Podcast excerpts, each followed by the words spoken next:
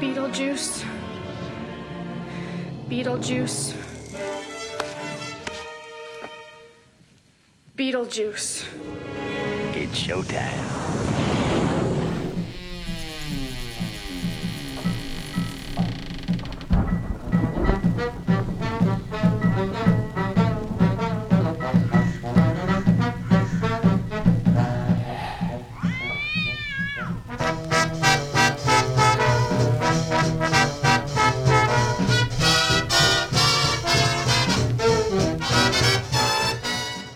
Olá, pessoal! Está começando mais um episódio de Bob e o Gato, seu primeiro podcast feito por um fantasma e um gato.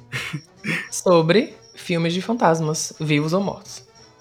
Eu sou o Bob, seu fantasma de chapéu. E eu sou o gato, mas gostaria de ser um personagem de um filme do Tim Burton. E o episódio de hoje é dedicado a assistentes sociais do além Falsos góticos. E a Anitta em um dos seus clipes.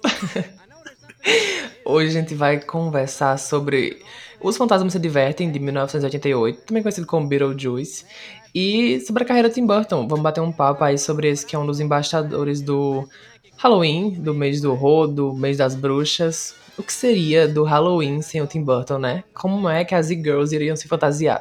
Não sei. Então, assim, Como é que a Anitta faria o clipe dela de Boys Don't Cry? E aí? É isso, como é que as pessoas usariam como referência esses filmes muito visuais do Tim Burton. Vamos conversar sobre isso, vamos conversar sobre Tim Burton, Halloween. O gato está fantasiado de gato. Não, mentira, o gato está fantasiado de fantasma e eu estou fantasiado de gato para o Halloween, entendeu? Estou ali fantasma. Bu.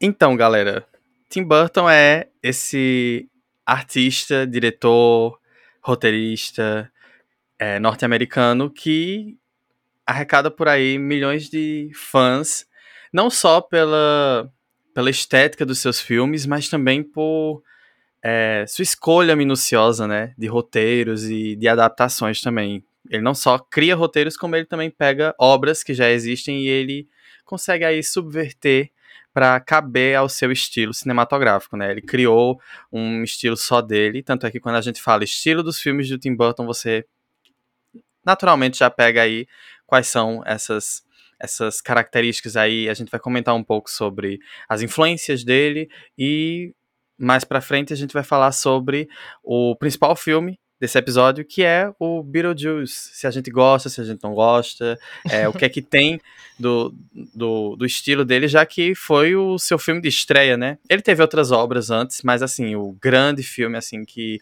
levou ele ao estrelato e fez com que o estilo dele começasse a ficar marcante ali.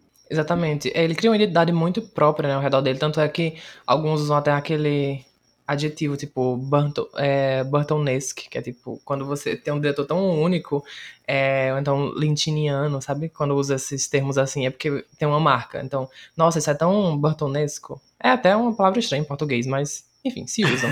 E, é, as pessoas usam. E, mas ele começou desde novo, ele já tinha essa identidade, essa característica nele, né? É, apenas não expressava super publicamente. Ele sempre disse em entrevistas e bastidores dos filmes dele que ele era uma criança super in- introvertida e que se achava meio diferente das outras e fazia uns desenhos super estranhos ali. Tanto é que rascunhos de, do Edward Mão de Tesoura já ele já deve- desenhava logo quando jovem, assim. Ou então do, do Jack, do Estranho Mundo de Jack. Então já era aquelas figuras angulosas, ele desenhava em caneta preta e pareciam rabiscos, assim. Ele já tinha essa mente, sabe? E desde cedo ele sempre consumiu muito é, filmes de monstros ali dos anos 40, com o Vincent Price principalmente também, é, que futuramente seria uma referência para ele. É, consumia muito literatura gótica, mais do que os livros em si, ele é, consumia as adaptações desses livros. E isso tudo foi ficando num background na cabeça dele. E mas como um artista, é, ele conseguiu captar essas influências e transmitir é, para sua própria obra, criando, enfim, sua, sua marca. E a gente vê essa influência da fase jovem e a infância do Tim Burton nas obras dele, nos seus personagens principais, né? A gente vê esse padrão de um personagem masculino é, introspectivo, a gente vê isso em A Noiva Cadáver, em Edward Mãos de Tesoura, Frank Winnie, é, não sei, tem outros também aí. se vocês lembrarem de, de cabeça, eu lembro esses. Mas que é o personagem mais introspectivo, meio esguio, né?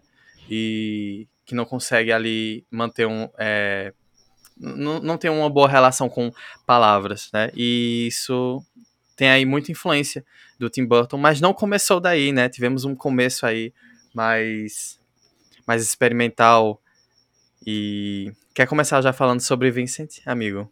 Que acha? Pois é, ele, ele fez é, alguns rascunhos, assim, e depois ele animou. Inclusive, isso foi o que colocou ele é, dentro da indústria. Ele acabou, no início dos anos 80, entrando para trabalhar no estúdio do Walt Disney. Então, assim, já, já começou é, numa indústria grande, né? Num, numa empresa super é, conceituada e que, enfim, os melhores estavam ali. É, mas ele tinha uma identidade muito própria. Então, logo depois de dois anos de entrar, ele faz esse curta que é o Vincent. É, e, assim, esse curta é tão lindo. Eu revi hoje pra a gente gravar o episódio e, nossa, fiquei com o coração quentinho, assim. Ele surge, na verdade, de um poema, né, que ele tinha escrito, falando sobre esse garoto que imagina muitas coisas, assim. Ele é um garoto super normal, tipo, é, assim, normal de não ter nada de extraordinário e tudo mais. Só que ele imagina muito. Ele quer ser que nem o Vincent Price, ele quer é, produzir como o Edgar Allan Poe, e ele se imagina é, desenterrando uma noiva, meio o Morro dos Ventos Uivantes, assim. Então, logo nesse conto, você já consegue ver todas as influências é, do Tim Burton e que ele levaria para os próximos filmes, né? Inclusive tem a cena dele transformando o cachorro dele em um zumbi, que a gente veria posteriormente em Frank Winnie. É, é um curta que realmente uniu tudo ali, né? O, é. o, primeiro trabalho dele, ele deu spoiler dos próximos trabalhos dele, assim, de graça. E caso você esteja se perguntando que curta é esse, a gente tá falando do curta Vincent, tá? É, você encontra facilmente no YouTube, inclusive tem uma versão dublada, se você não, não arranha muito do inglês. É, você consegue encontrar essa versão e realmente é um curta que une tudo ali, to não só é, as influências é, de outras obras que ele usaria nos próximos trabalhos dele, mas também questões estéticas, né? A gente Sim. vê aí é, a questão do, das imagens góticas, muito uso do preto, os personagens muito bizarros. Tem a irmã dele, né, que aparece assim num cantinho que é bem estranha. Ele também, todos os personagens são, né? E essa questão de ser tudo muito sombrio, né? É, ele tem muita influência de. O, Tim Burton, nas obras dele, tem muita influência do surrealismo, né? Essa questão de tudo parecer um sonho ou um pesadelo. E muito do expressionismo alemão também. Essa questão de. É, a forma como ele utiliza as cores, as formas e. É, essa imersão. Lógico que é um curta, né, gente? Tem seis minutos, mas já dá para dar. Já dá para ter uma ideia de como é que as obras dele iriam seguir adiante, né? É isso, ele é uma. É, o grande diferencial do Tim Burton e de outros diretores assim que tem essa marca muito específica e conseguem é, arrastar legião de fãs é porque ele é um artista plástico, né? Inclusive tem, teve exposição dele alguns anos atrás aí no Brasil, enfim, roda o mundo as exposições com ilustrações dele, é, maquiagens que foram feitas para os personagens, a storyboard dos filmes, os próprios cenários, assim, porque ele é muito visual, ele é muito plástico, assim. É, e ele cuida da, da, de cada detalhe dessa, dessa questão estética. E, inclusive, alguns filmes que às vezes não são dirigidos por ele, é, ou então que são apenas produzidos ou escritos, idealizados, mesmo assim você olha e diz assim, sai tem um dedo do Tim Burton. É, e também produções que não tiveram nada a ver com ele, mas que as pessoas foram lá e chupinharam um pouco assim o estilo dele.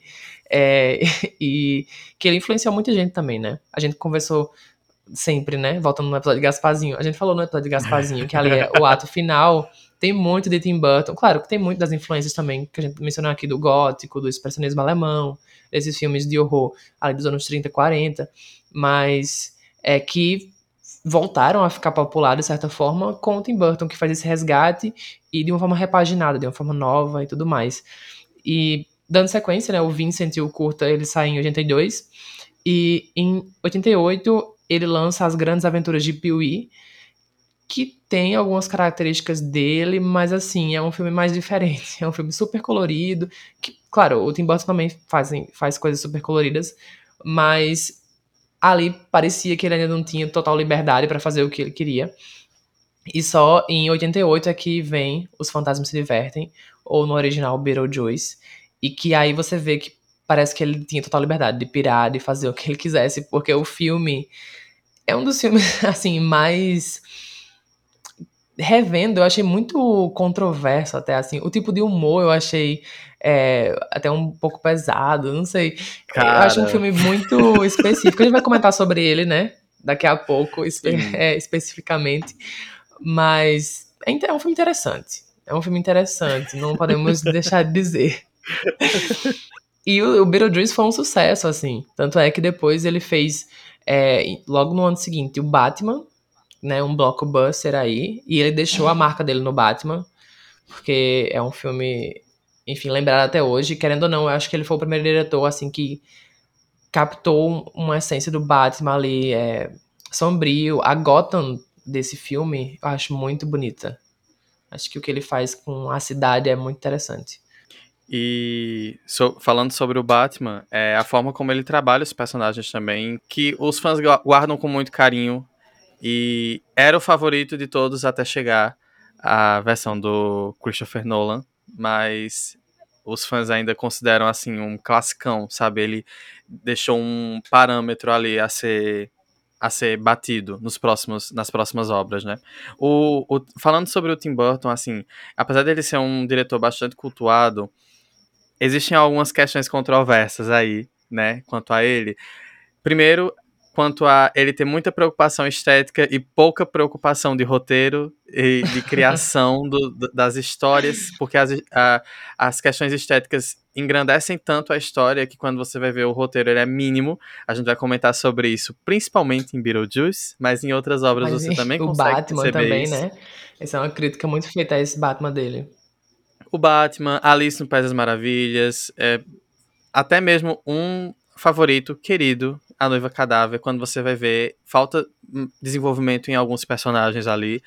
E outra crítica também bastante feita é a falta de representatividade na estética dele, porque é uma estética muito bonita, mas que não aceita pessoas racializadas. A gente não vê ali nas obras dele asiáticos, negros, enfim, a gente só vê pessoas brancas, pessoas esguias e quando as pessoas, quando existem pessoas que fogem desse padrão, eles são tidos como os bizarros ou o lado negativo do filme, enfim. É, eu vejo muita gente justificando essa questão do dele não trazer diversidade, né, no elenco e tudo mais, com a, com a base, né, porque ele usa muito a base do gótico e o gótico tá principalmente centralizado ali é, nos livros ingleses, na Inglaterra do século XVIII, XIX, finalzinho XVIII e basicamente o século XIX inteiro. Mas, tipo, gente, estamos no século XXI já, sabe?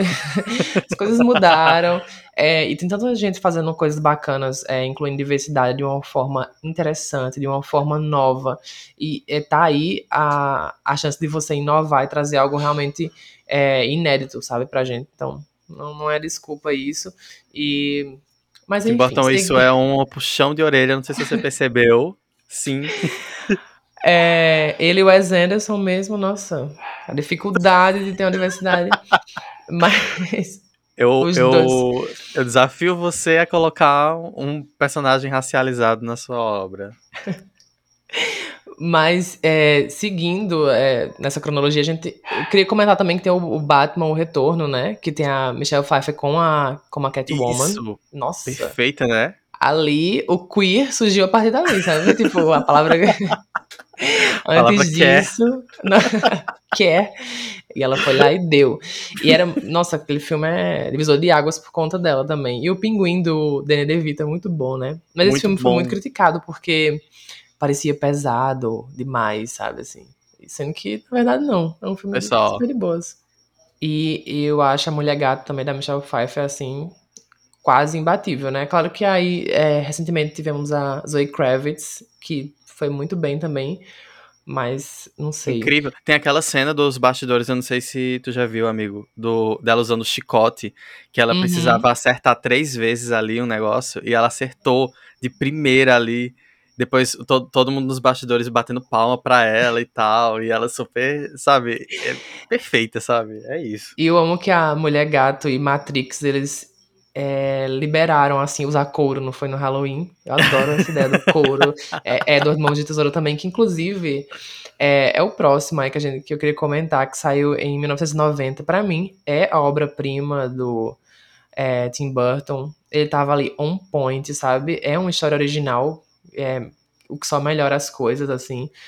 Eu acho esse filme fantástico, fantástico nos mínimos detalhes, assim, você vê e sabe que é um clássico, assim, eu não sei se as pessoas na época não sabiam, mas muito bom mesmo, eu acho que é o melhor papel da carreira do Johnny Depp também, é, que depois foi se repetindo, né, nunca mais saiu desse papel, mas aqui ele tá bom, aqui ele é essa pessoa ele é o Edward, assim, ele é tá estranho, bom. mas ao mesmo tempo ele é acolhedor, ele é sedutor, sabe? Ele consegue, porque é- era importante que fosse esse personagem super tridimensional, assim, que as pessoas ao mesmo tempo têm medo, elas são seduzidas por ele, têm carinho por ele.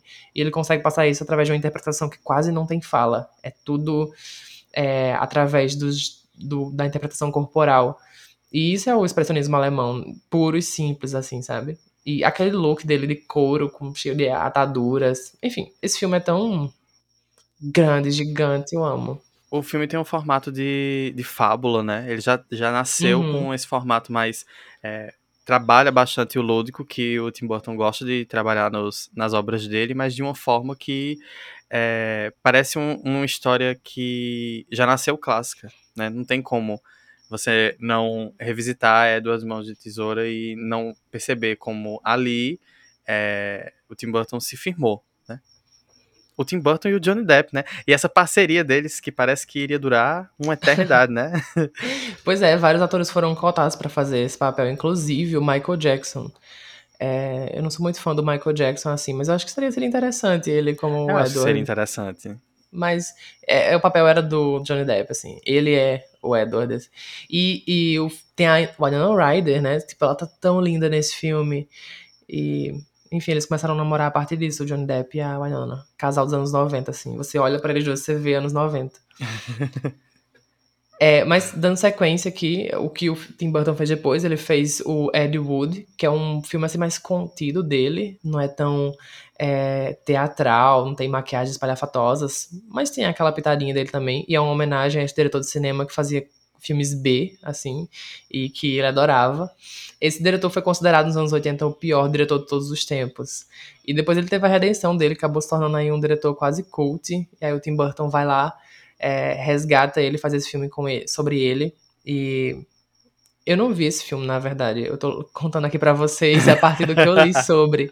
Mas eu achei super interessante essa história. E esse diretor, ele tinha. Ele fazia drag.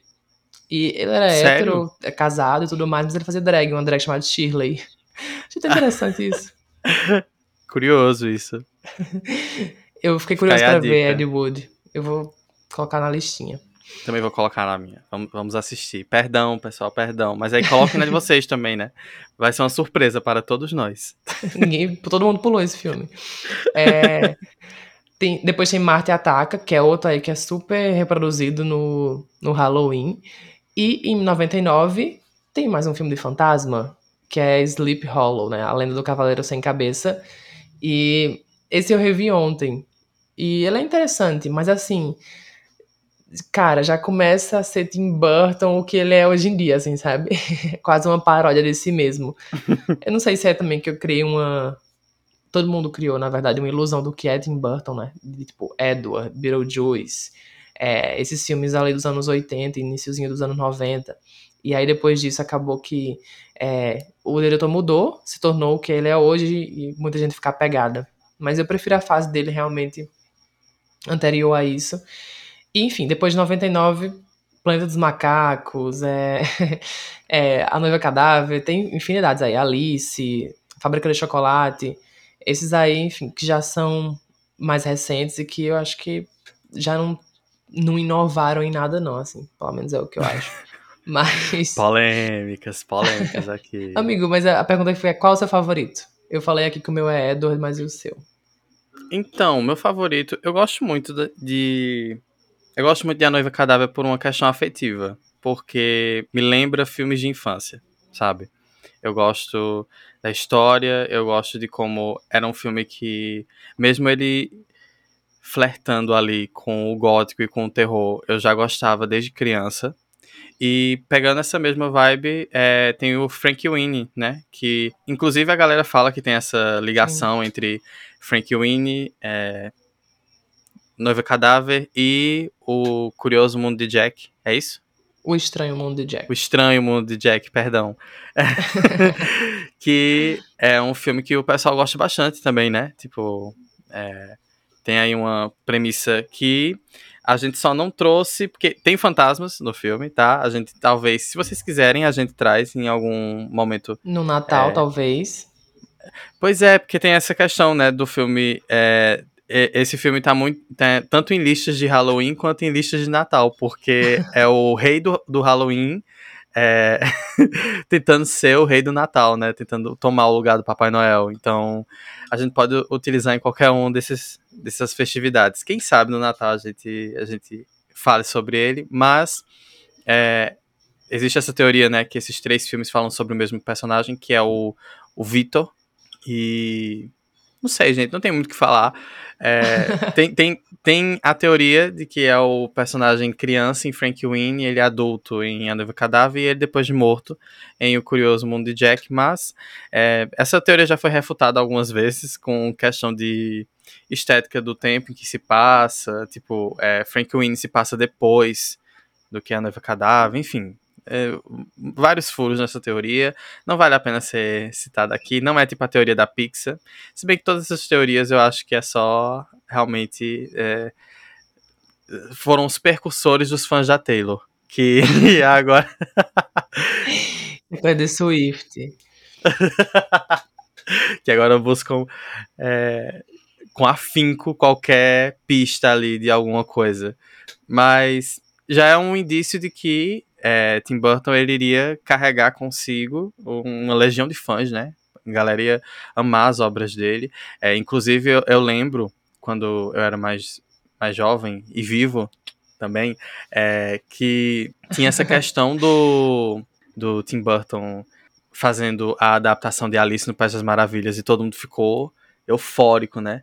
Com o resultado. Inclusive, assim, foi fez uma bilheteria gigante, é, foi um marco no cinema dos anos 2010. Mas tem os erros que o gato já apontou, né? Parece que o Tim Burton tá fazendo uma paródia de si mesmo, com a estética que ele mesmo criou, com e, e mais uma vez a estética se sobressai ao roteiro. Parece que as histórias dele, o roteiro é feito em 10 horas, sabe? Você tem um dia para me entregar esse roteiro, Tim Burton. Pode deixar. E aí ele vai e entrega os roteiros, inclusive sobre o filme que vamos comentar hoje, que eu acho que essa é a maior crítica a esse filme, que é o fato de que a história não tem muita história. Mas não se preocupem, fãs de Beetlejuice, a gente vai tentar ser carinhosos, tá? A gente promete. Eu acho que é, tem uma questão também. Tanto o Edward quanto o Beetlejuice, eles, o design de produção é assinado pelo Ball Welch, que ele é muito bom, assim, ele é fantástico. E eu não sei, depois de Marte Ataca, por exemplo, eu acho que o Tim Burton, quando ele começa a implementar aí é, muita questão, muita coisa digital, é, tanto os filtros quanto as cores é, e os cenários muitos digitais também, eu acho que não sei se funcionou para a mente dele. Ele ainda tem uma mente assim extraordinária. A visão que ele tem de mundo é fantástica. É, você percebe que ele saiu coisas é, incríveis ali daquela cabeça, tipo de cenários, maquiagem, personagens, é, alguns detalhes de histórias mesmo, assim, são muito é, criativos. Tipo, de onde vem isso de uma pessoa com é, tesouras na mão, sabe? Isso é muito incrível. Mas isso eu acho que empobrece com essa digitalização dos filmes dele, assim. É, os filmes dos anos 80, até mesmo um Beetlejuice, que é, a gente tava criticando aqui o roteiro e tudo mais, ele tem um, uma, Um charme, uma né? riqueza, né? É, e uma riqueza estética e, e visual, assim, maravilhosa, sabe? Tipo, é, esses filmes que antes de, de ficar muito digital, eles eram, os cenários eram criados por pessoas, sabe? Não era no, no computador. É, hoje é, né? Por pessoas, mas assim, no, não, não era no computador. Era fisicamente mesmo. E isso eu acho que enriquece os filmes. É, e aí, por isso que também eu, eu acho que os stop motions dele são melhores hoje em dia. Tanto o A Noiva Cadáver quanto o Frank Winnie, acho que são os melhores dessa nova fase, assim. E Big Fish ali, mas Big Fish é comecinho dos anos 2000, 2000 né? Eu É. sinto, amigo, o que é que você acha sobre a opinião de que o Tim Burton sabe trabalhar melhor com stop motion do que com live action? Eu sinto que muitas obras dele seriam bem melhores aproveitadas se fosse stop motion. Beetlejuice, incluso. Eu acho que seria um filme que ele ficaria muito mais interessante se ele fosse feito em stop motion. O que achas? É porque, como stop motion é uma escala menor, né? De tipo, de tamanho do cenário e tudo mais, aí eu acho que ele consegue fazer sem precisar de um computador, é, 100% de um computador, é, e aí fica tudo prático. E eu acho que é isso. A riqueza dos filmes do Tim Burton, na maioria das vezes, tá naqueles efeitos práticos, tá? Ali naquelas coisas que são feitas manualmente, que são reais, assim, sabe? É, e aí o stop motion obriga isso, né? São marionetes, são cenários menores e tal. E os que são é, em grande escala, eles precisam de CGI. Querendo ou não, não tem como fazer uma Alice é, sem todo aquele CGI. Dá pra fazer, mas seria muito mais caro. Ou então ele teria que ir pro lado mais teatral. Que eu acho que é onde ele ganha, assim. Quanto mais teatral os cenários, é, mais incrível fica, sabe? E eu me incomodo muito com os filtros, assim, que ele tem usado. É, os- é, eu tava assistindo a Lenda do Cavaleiro Sem Cabeça e o filme é muito bom, assim, eu gosto desse filme. Só que o filtro, não sei, empobrece um pouco o filme pra mim. Eu sinto que uma coisa que me incomoda nos live action dele é que ele cria personagens que pra live action fica muito caricato, mas em stop motion super funcionaria. Então, eu acho que ele, ele tem um ganho muito grande em stop motion com isso. Você vê Sim. os personagens de A Noiva Cadáver, todos os personagens, tirando o Victor é, e a própria Noiva Cadáver, são muito caricatos. Eles são. E, eu acho que se fosse um live action não funcionaria. Ficaria muito forçado, algumas piadas não funcionam se não fossem feitos em stop motion e a liberdade criativa dele, né, Pra poder fazer efeitos ali práticos que funcionam, que não funcionaria se fosse feito num live action. E também, eu acho que os filmes dele dependem muito do ator, né? É, acho que também ele, essa parceria com o Johnny Depp é porque deu muito certo em Edward, e aí ele ficou com medo de, tipo, arriscar outros atores. Porque é isso, assim, eu acho que nem todo ator dá pra fazer um filme do Tim Burton e ficar bom, sabe? É, acho que o, o Johnny Depp acerta acertou muito no início, né? É, com o Edward e com. Me esqueci o nome do personagem do Cavaleiro Sem Cabeças, com o próprio Ed Wood. É, a Winona Ryder também, a Helena Bonham Carter, alguns atores que ele ficou recorrente porque funcionaram muito, mas tem outros que é, não funcionaram muito bem não com o texto. Parece que foi caricato, realmente.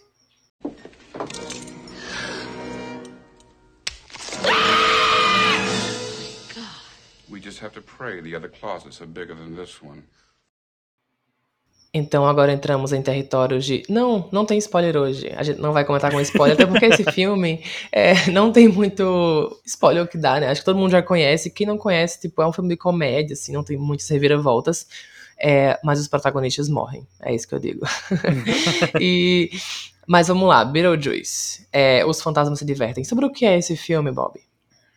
Então, gato, esse filme é sobre um casal que é o Adam e a Bárbara, interpretados pela Gina Davis e o Alec Baldwin. Lindo. Ele tá lindo filme. Quem não sabe quem é a Gina Davis, ela fez a mãe do Stuart Little. A Bárbara e o Adam são esse casal que moram numa casa gigante, né? E eles têm ali os seus sonhos, ele, ele tem o hobby dele com maquetes. Segundo filme seguido que a gente fala de maquetes aqui, se você não assistiu, Não ou é. não assistiu não, desculpa, aqui- a gente não assiste, aqui a gente escuta. Se você não escutou o episódio de Hereditário, que também fala sobre maquetes, é lo- logo depois do desse aqui, sabe? Depois, quando terminar esse aqui, vai pro outro, que Também temos maquetes, só que dessa vez cabeças não serão cortadas. Ou serão, talvez. talvez, né? No final tem ali uma cena, mas enfim, depois a gente comenta sobre isso. Esse casal está vivendo sua vida super tranquila, até que do nada eles vão sair de carro e um acidente acontece e o carro deles acaba caindo de uma ponte e aí eles morrem.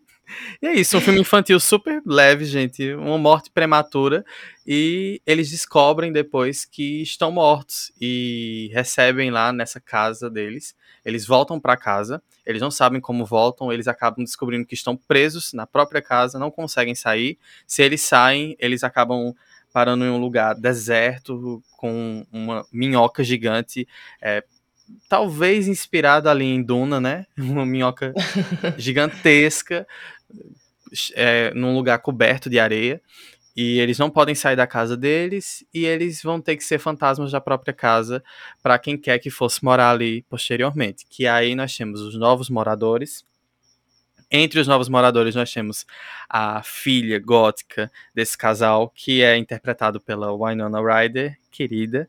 E enfim, eles estão ali, os fantasmas, né, estão ali com o propósito de fazer com que essa galera que chegou nova na casa deles suma mas eles precisam passar por um processo ali burocrático, né? E aí eles mal sabiam que ser fantasma é muito difícil, é muito complicado, tem muita coisa burocrática ali para ser resolvida. Porém, temos ali um um, um departamento um é, um ex-funcionário de um departamento de fantasmas ali, que ele é o nosso anti-herói, o Beetlejuice, interpretado pelo Michael Keaton, que voltaria a trabalhar com o Tim Burton, né, em outras obras, o Batman. O Batman. E o Beetlejuice é esse personagem, é esse fantasma que irreverente, né? Com muitas piadas, muitas piadocas. pra dizer o riso, mínimo, né? Com um riso froxo, com muitas piadas erradas, atingindo 30 minorias. Esse é o Beetlejuice. E aí, amigo, o que achaste de, de Beetlejuice? Que pataquada! Mas, mas mas funciona, dentro da proposta do filme funciona, tá, galera? Essa sinopse. É porque, assim, inicialmente esse filme ia ser até um horror purão, assim, sabe? Terror, horror, terror, né? Mas aí acabou que depois foi refeito o, o roteiro quando o Tim Burton entrou em cena e tudo mais. E ficou uma comédia. Ele é um filme de comédia, apesar de que muitas crianças assustavam quando assistiam, né? Porque. É bizarro. Ele, tem umas coisas bem bizarras, assim. Tem uma cena que um dos personagens revira o olho, assim, e depois o olho entra. Que eu, até hoje eu tenho uma agoniazinha de assistir. E acabou que e o Beetlejuice seria esse demônio aí alado, né? Meio serpente. Que, inclusive, eles usam em uma dessas cenas. É, mas isso é muito mais macabro na versão original. E acabou virando esse filme de comédia. E é, o Bob falou, falou, falou, mas esse filme, assim, ele não tem muito começo, meio e fim, no sentido de que a história não anda muito, não, sabe? Não tem muito desenvolvimento de personagem. Ele é quase uma comédia de situação ali. Vão acontecendo as situações e você vai se entretendo. É, ele é um filme sem muita pretensão também, assim. Eu acho que ele não se propõe a ser revolucionário. Eu acho que o que ele conquistou mesmo foi realmente ali. É a primeira vez que o Tim Burton explora todos os seus é, dotes estéticos e para criar o universo. Então, isso eu acho que chamou muita atenção na época, né? Aquele, aqueles personagens, aquela maquiagem, aqueles cenários incríveis. É, isso é o que enche os olhos quando você assiste o filme. Mas tem umas cenas engraçadas. Você riu, amigo, quando assistia ou não? Amigo, eu fiquei preocupado porque, gente, que piadas são essas para filme infantil, sabe? Porque ele é vendido Anos 80, como. né? Ele é vendido como um filme infantil, mas tem muitas piadas sexuais nesse filme. Inclusive o próprio Beetlejuice pegando em peito, pegando em bunda, beijando, querendo beijar todo mundo, sabe? Um negócio meio subversivo ali, né, do personagem. Tem gente que gosta. Pra mim, assim, é, tem gente que detesta esse filme, que não tem paciência para ele. Tem gente que tem uma, um carinho afetivo, mas diferente das pessoas que não gostam desse filme, eu acho que o ponto alto desse filme é o próprio personagem Beetlejuice, porque ele é o que consegue trazer um pouco do, do, da proposta do filme. Ele não se leva a sério e eu acho que é um filme que não é para ser levado a sério, enquanto Uhum. outros personagens ali eu acho que se levam a sério demais, entendeu? Então, Engraçado acho- que ele é o título do filme, mas ele só aparece tipo, uma hora de filme depois, né? Assim, quase na metade. Eu acho que é mais da metade do filme que ele aparece. Não, é, eu, eu vi em um site aqui, deixa eu olhar pra eu não falar besteira, mas o Beetlejuice, ele aparece só por 17 minutos, gente. Ele é o e nome filme de do uma hora e filme. quarenta, né? Isso. 17 minutos. Inclusive, o Michael Keaton, ele falou em um em uma entrevista que ele precisou de pouquíssimos dias para gravar as cenas dele. Enquanto tava todo mundo gravando o filme, ele foi chamado para poucos dias e que foi o melhor trabalho que ele já fez. Porque imagina, né?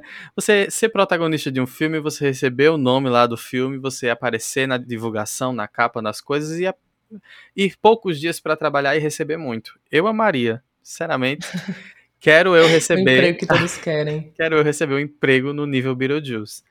Mas, quanto às piadas, é, acho que algumas não envelheceram tão bem, e eu tenho uma, uma opinião, não sei se o gato vai concordar comigo, que eu acho que o que esse filme mais erra nas piadas, porque ele é pra ser um filme divertido, até porque o próprio título em português meio que cobra que a gente se divirta junto com os fantasmas, né?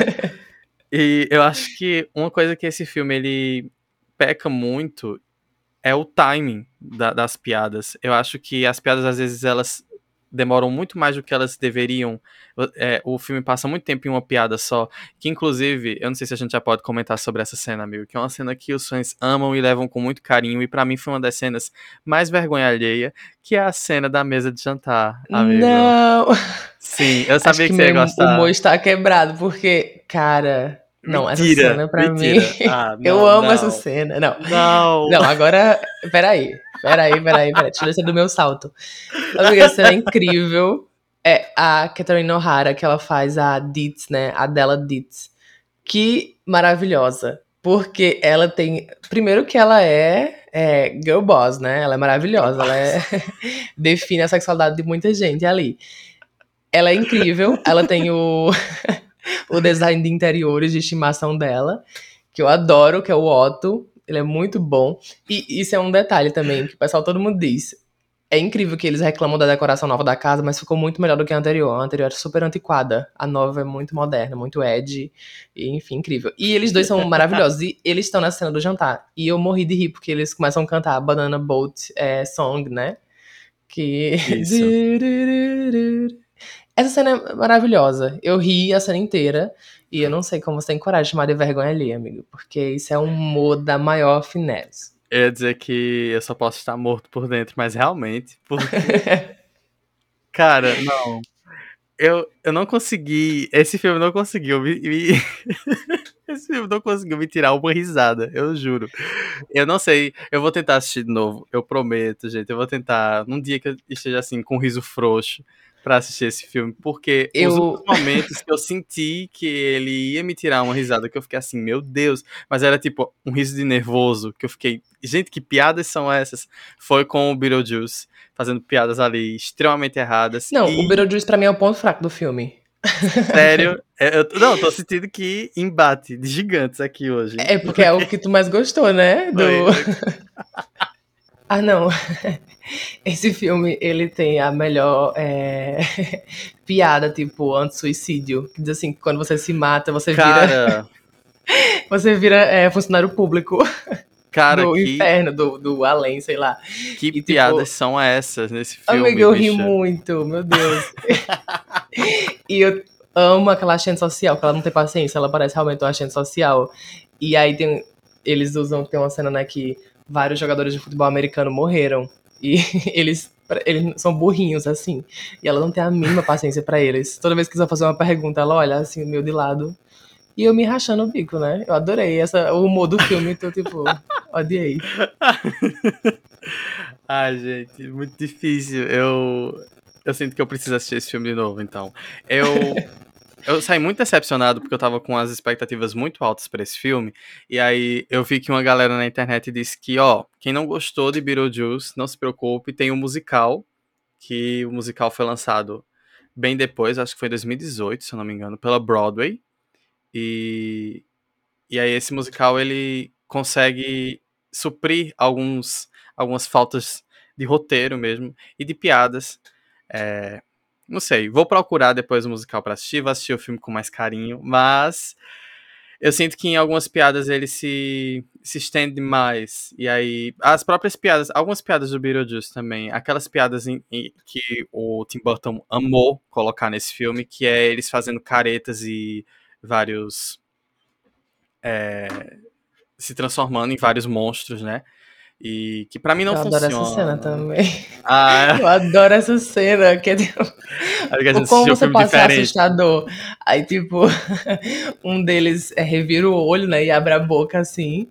é, e o outro coloca os olhos assim na mão. Enfim, eu Não, amei. achei legal. Eu achei legal o. E o a design. maquiagem, né? Muito boa. Sim, a maquiagem ficou incrível ne- nessa cena. Inclusive ganhou um Oscar por conta desse filme. A maquiagem. Foi, ganhou um Oscar, mas não achei engraçado, gente. Achei legal, achei bacana, mas eu entendi que a ideia daquela cena era ser engraçada. E assim, não me despertou um É, riso. enfim. Tem- Assim, alguns, algumas situações do filme poderiam ser engraçadas, mas a forma como acontece não conseguiu me deixar, sabe, instigado. Te- Ah, amigo, teve uma cena do Beetlejuice que foi engraçada. Ele do nada propondo um casamento ali, sabe? Então, eu não consigo sentir graça nesses personagens masculinos, assim, que são folgados. Eu odeio gente folgada. E, nossa senhora. Aí, o que eu, eu acho que o Beetlejuice, ele é esse personagem, assim. E eu entendo que talvez, tipo, ele talvez ele seja engraçado, mas não funcionou pra mim. E pra mim é que tá o problema do filme, assim. O filme se escora muito nele quando não prestava. Se não tivesse o personagem dele, pra mim, tava de boas. É, eu não achei ele, assim... Eu não acho ele um esse personagem incrível pra levar o nome, sabe? A Lídia é muito mais legal. O personagem da Winona Ryder. Tipo, o visual, o look, aquela franjinha em gel. Gente, alguém já fez a franja em gel? Eu fiquei com vontade de testar. ela escrevendo no diário que queria morrer. E eu, Então, eu, eu a personagem ali. era pra morrer, né? Só que eles acharam que ia talvez incentivar o suicídio, porque, tipo, a nossa vida é mais legal depois da morte. Aí disseram, não, então vamos deixar ela viva. Mas ela ia morrer no filme, no roteiro, no primeiro roteiro.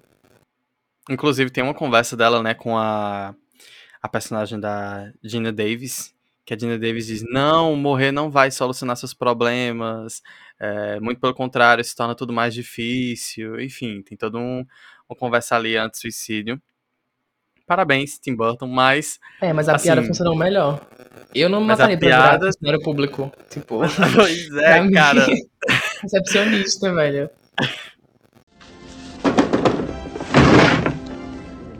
You don't have an appointment, do you? Well, we didn't know how to make one. Appointment for what? What do you want? We need some help? E aí nós chegamos num momento em que as pessoas mais reclamam, inclusive fãs, que é o final, onde tudo explode, né? Temos o casamento da personagem da Winona Ryder, porque sim, o Beetlejuice ele é um personagem tão errado que ele quer se casar com uma criança. E aí ele propõe aquilo, né? Que ele quer se casar com a jovem e acaba não dando certo. No fim, é um casamento muito louco, acontece muita coisa ali que você não entende. Até mesmo é, a forma como o Beetlejuice é derrotado, você não consegue entender. É, durante nosso nosso review, eu não comentei isso, mas pra você, sei lá, você chamar o Beetlejuice, tipo, ele ser o seu servo, você tem que chamar ele três vezes, né, o nome dele. Mas ele não pode chamar o nome dele. Tem um- uma questão assim, que, enfim, mais uma questão ali de regras é, fantasiosas, né, do universo do, do Tim Burton, que é até interessante isso, mas que no filme não é muito bem aproveitado, eu acho. Acho que é meio confuso, fica tudo É, meio essa bagunçado. piadinha aí não. E eu rindo de tudo, né? Mas essa daí de... Porque o nome dele não é Beetlejuice, não é Besouro Suco, né? É... É outro nome, é Beetlejuice. É com um G, enfim, é outra forma que se escreve. Só que pra ele não ter que dizer o próprio nome e a Lydia, que é a personagem da Wayana, falar o nome dele, ele acabou dizendo assim, fazendo quase uma mímica e apontando pra algumas coisas. Então ela acaba falando Beetlejuice e que a pronúncia é quase a mesma. E, inclusive, eu acho que em português a tradução ficou literal. Não funciona muito em português essa piada, né? Eu nunca entendi, nunca entendia quando era criança. Porque eu só eu via assim, Sessão da Tarde, e eu disse, meu Deus, que coisa idiota. Aí eu fui rever recentemente esse filme, né? E aí achei idiota essa parte também. Mas o resto do filme eu gosto.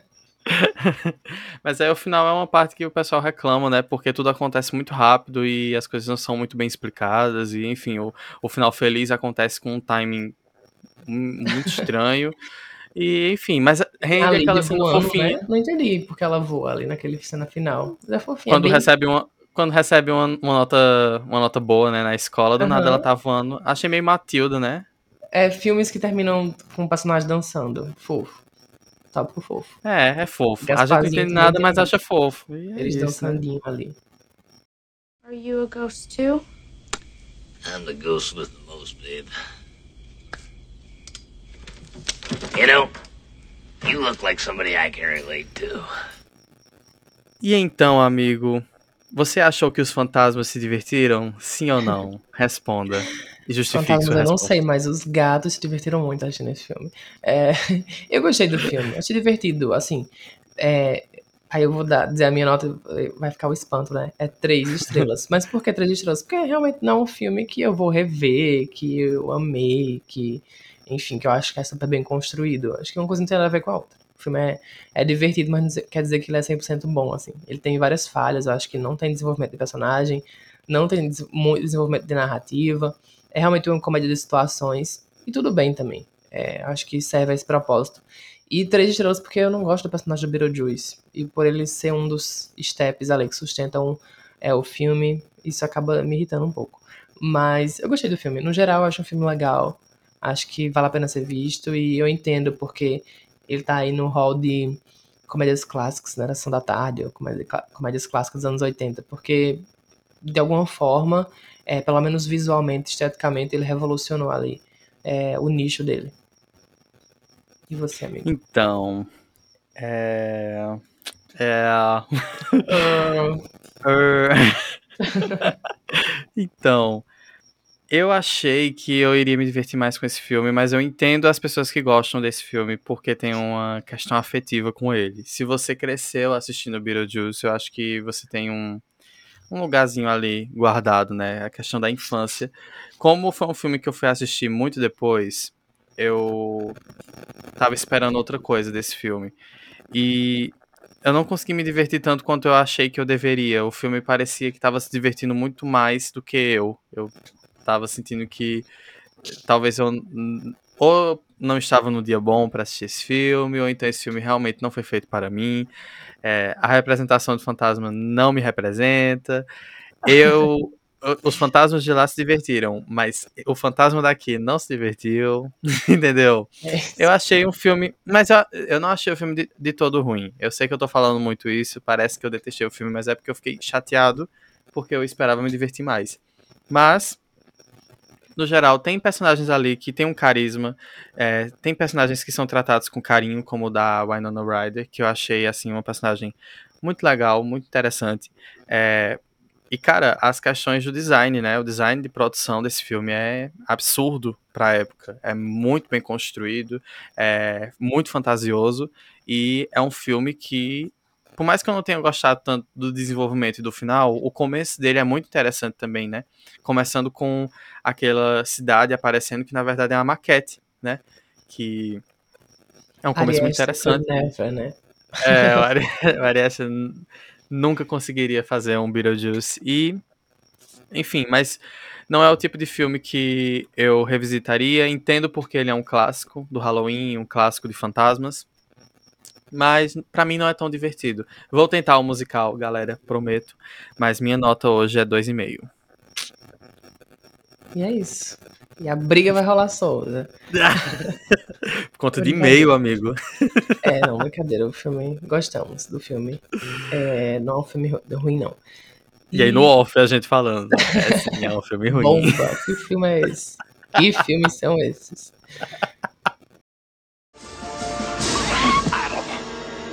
Babs.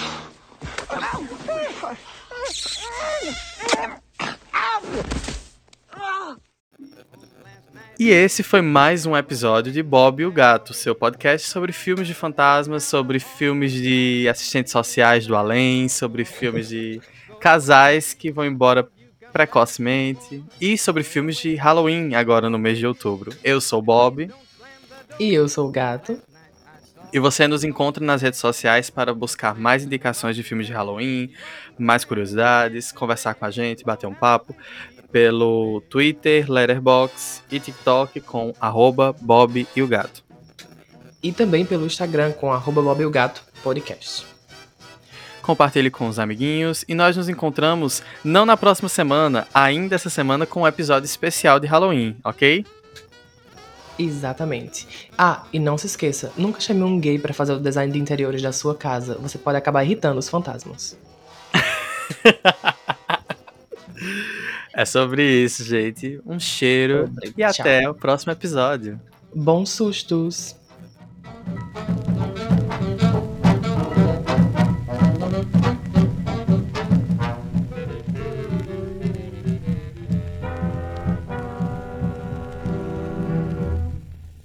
É, tem um que tem uma cabeça bem pequenininha, que eu não sei o que aconteceu com ele. No final tem até uma piadinha aí que acontece com o Beetlejuice também. Outra piada que não funciona, mas tudo bem. Acho que pra criança deve ser in- incrível, mas enfim. Tá me chamando de infantil. Ah! Amigo, você riu daquela piada? Mentira. Eu Que a amo cabeça aquele do boneco, Beetlejuice aquele boneco é diminuiu. muito legal.